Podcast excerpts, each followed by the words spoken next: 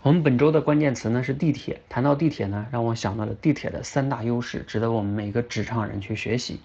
第一个优势啊，当然就是准时靠谱了，这个也不用多说，在职场中呢，这也是最基本的素质了哈。第二个呢，就是换乘方便。坐过地铁的人都知道啊，在里边从几号线倒到几号线，第一不用买票，第二个呢，它站点与站点之间啊也是比较近的。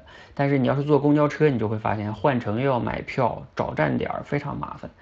这个呢，让我想到在职场中，我们总是要和一些其他部门的同事进行协作的。而如果你的协作能力强呢，也就是相当于换乘方便哈，来回的跟别的部门协作，没有任何的矛盾，能很好的解决问题，那你一定是职场中老板喜欢的人才。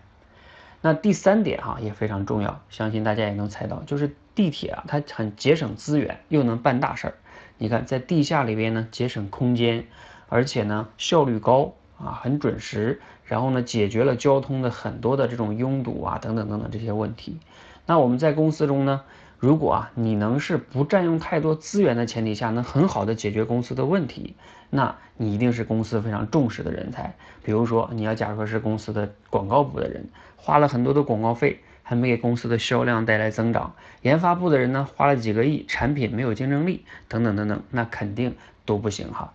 所以对照这三点。准时靠谱，换乘方便，节省资源，你可以反思一下自己具备哪些点哈。